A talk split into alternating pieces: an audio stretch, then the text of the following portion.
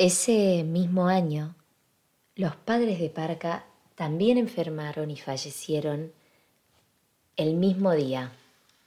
Parecía que las muertes rondaban por los alrededores de la casona y Juana tuvo problemas para dormir.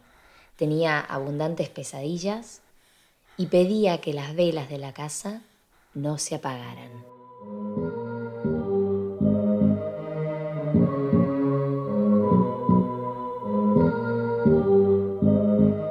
Fueron años grises de llovizna y frío. Parca habló menos que nunca. Solo acompañaba y le recordaba a Juana que siempre la cuidaría.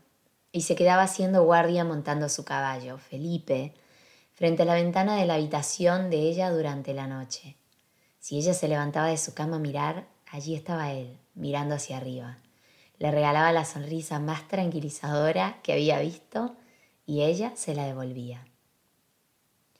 Un día antes de morir, el padre de Parca le pidió que se acercara a la cama en donde se encontraba él y su madre. Hijo, la vida en la tierra es solo una pequeña parte de nuestra eternidad. Es tan grande el cielo y son tantas las estrellas que no podemos creer que todo se terminará aquí. Ya es momento para tu madre y para mí de vivir otras aventuras, le dijo con la tranquilidad que lo caracterizaba a Cayetano. Parca dejó caer una lágrima y los besó en la frente. Herminia y Cayetano fueron enterrados junto a Geraldine, porque así lo quiso el general Aubriot. Los amigos deben permanecer unidos, dijo, y tocó cariñosamente la cabellera de Parca. Juan apoyó la cabeza en el hombro de su amigo y permanecieron allí hasta el anochecer. Esa noche cenaron todos en la casona, y el general hizo preparar la comida favorita de Parca, que era casualmente la misma que la de Yejaldín. Después de un largo rato de triste silencio, rieron recordando buenos tiempos. Capítulo 2. Los sentimientos se revelan. Al poco tiempo, el general Aubriot le pidió a Juana que lo acompañara a dar una vuelta por el jardín, que quería hablarle de algo. Él siempre iba y venía de París, pero no había hablado con Juana de la gente que allí conocía nunca. Así que empezó contándole acerca de quiénes eran aquellos comerciantes con los que él hacía negocios y los apellidos y profesiones de unos y de otros. Cuando Juana se dio cuenta, su padre le estaba hablando de los hijos de ellos y de los estudios realizados por cada uno de ellos. Juana quiso detenerlo, pero estaba avergonzada. Su padre le estaba hablando de buscarle un pretendiente y ella no sabía si estaba lista ni siquiera para tener esa conversación con él. Así que lo dejó continuar. El general le dijo a Juana que el jovencito que parecía más prometedor era un noble que estaba bien ubicado en la política. Le contó que era un hombre muy adinerado y querido entre los parisinos, ya que había cautivado a muchos con su galantería y su educación. Le dijo también que era un joven apuesto de 20 años, la misma edad de Parca. Fue lo primero que pensó Juana y se extrañó al darse cuenta que Parca había sido su primer pensamiento. Tuvo que salirse de sus pensamientos cuando vio a su padre que estaba esperando que asintiera. Con torpeza le respondió que sí, que claro, pero sin tener intenciones de conocer a este joven del que el padre le hablaba. El padre hizo una sonrisa de satisfacción, besó su frente y se retiró, dejándola sumergida en una avalancha de pensamientos. Juana aún se sentía una niña, estaba feliz y cómoda en su vida. Esa tranquilidad estaba a punto de romperse. Ya existían en su vida dos hombres, su padre y Parca. No quería que nada ni nadie rompiese esa perfecta combinación. Y esa tarde se puso frenética. Caminaba de un lado al otro en su habitación, poniendo nerviosa a Madame Fontaine. Hablaba para sí misma, pensaba en qué pasaría con Parca. No podía dejar de tener imágenes de los dos haciendo sus actividades diarias, reírse juntos, pasear por el bosque, mirarse por largos ratos sonriendo. Ella nunca había pensado en alejarse de él. Por el contrario, inconscientemente estaba dejando que algo dentro suyo creciera día a día, algo que su poca preocupación de niña y su amor sin restricciones le estaban permitiendo soñar. Se imaginaba una vida entera con Parca. No había pensado nunca en alejarse de él. Juana finalmente se dio cuenta. Estaba totalmente enamorada de Parca. La tarde siguiente, Juana salió al patio, ya no corriendo como una niña para alcanzar a su amigo. Ahora caminaba más lento, quizás algo avergonzada. Tenía la mirada dirigida hacia el suelo y los cachetes tan colorados que no dejaban ver las hermosas pecas de la joven.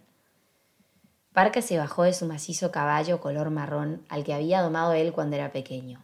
Lo acarició un rato mientras miraba a Juana y se detuvo cuando notó que algo extraño le sucedía. Le susurró algo al caballo y lo dejó ir. Se acercó con suavidad a Juana y le preguntó si algo pasaba. Juana no supo qué contestarle así que decidió empezar por el principio. Parca, mi padre quiere que conozca a un joven. Creo que ya quiere casarme.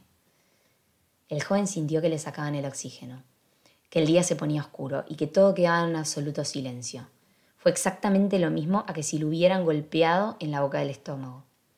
Intentó recomponerse, tomó una bocanada de aire sintiendo que cargaba encima al caballo al que acababa de dejar ir y habló. ¿Y tú qué quieres hacer? Ella lo miró por primera vez a los ojos y volvió a bajar la mirada rápidamente cuando se dio cuenta de que no sabía cómo decirle la verdad. No lo sé, Parca, ¿qué clase de pregunta es esa? Mi padre me quiere casar y es lo que pasará si así él lo desea, dijo con voz irritada y miró, miró hacia un costado esperando a que Parca le contestara con la misma o con mayor irritación. Pero sucedió totalmente lo contrario, y él le tomó la mano. Yo creo que tu padre es un gran hombre y no te hará hacer nada de lo que tú no quieras. Él se preocupa por ti y te ama. En cuanto a mí, puedes confiar que estaré contigo en esto y te ayudaré en lo que necesites. Juana sintió la brisa que provenía de los árboles del bosque que se encontraba cerca de ellos. Sintió que las palabras de Parca eran su mejor alivio y se aseguró de que eso es todo lo que quería para su vida. Parca, todo Parca siempre. A partir de ese momento, Juana se permitió ser la niña que había sido hasta ayer una vez más. Olvidó la conversación incómoda con su padre y disfrutó con más dedicación y amor cada instante vivido con Parca. Las cabalgatas a campo abierto, meter los pies en el agua a pesar del frío y salpicarle agua cuando él no estaba atento. También lo escuchó atentamente cuando él le contó cuentos y leyendas bajo unas grandes rocas amontonadas a las que ellos llamaban su cueva. Cuando el sol comenzó a caer, él se puso a recoger leña para armar una fogata, cosa que solían hacer a la salida de su cueva. Ella se quedó allí sentada, observándolo. Se prometió entonces que no dejaría que eso pasara. Ella no dejaría que los separaran. Ellos habían nacido para estar juntos. El cielo ya se había puesto oscuro, pero el gran fogón iluminaba el bosque. Con el viento de la noche las ramas de los árboles crujían, y Parca quiso compartir un pensamiento. ¿Has notado que los árboles se hablan entre sí? Dijo, y Juana rió suavemente y le respondió, no, pero sí había notado que estás un poco loco o que ves cosas que los demás no pueden ver y eso es algo que me gusta mucho de ti. Él la miró fijo un rato. ¿Y si el joven te enamora? Ella sintió la misma tensión que Parca al haber escuchado esa pregunta. ¿A qué te refieres? Encogió los hombros. ¿Cómo puedo enamorarme de alguien a quien no conozco, Parca? Parca sintió un alivio, pero aún así necesitaba asegurarse de ello antes de decir lo que en verdad quería decir. No es muy difícil imaginarlo. Imagina un joven apuesto que te prometa un futuro en el que puedas ser muy feliz. ¿Te enamorarías de él? Insistió. No lo creo. No creo que nadie pueda prometerme un futuro más feliz que mi presente. Se detuvo antes de decir algo más. Él percibió lo que ella sentía y ya se dispuso a hablar cuando Felipe hizo ruido pisando las hojas y ambos se sobresaltaron. Oh, Felipe, eres tú. Ambos rieron para distender la atención. Ya sabes que no me gusta que entres al bosque solo, dijo Parca, y el caballo hizo un ruido parecido a un estornudo, pero que pareció más a una burla. El joven le acarició el lomo y Juana se levantó para apagar el fuego. Ya era tarde, y Madame Fontaine seguramente estaría preocupada.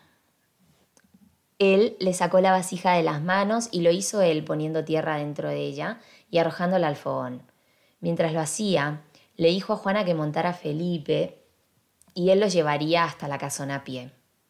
Hicieron todo el trayecto en silencio, dejando solo que los árboles hablaran. Juana sintió una punzante aguja en su corazón desde que Parca había sacado el tema. Quería confesarle sus sentimientos, pero ¿qué cambiaría? No podía echarse atrás porque ya lo había aceptado. El joven burgués vendría a conocerla en dos días y Parca tampoco había propuesto un plan para boicotear la ridícula idea de su padre. Así que si Parca también callaba, eso era lo que había que hacer. Tal vez esta vez no había nada que hablar, a pesar de lo mucho que había por decirse.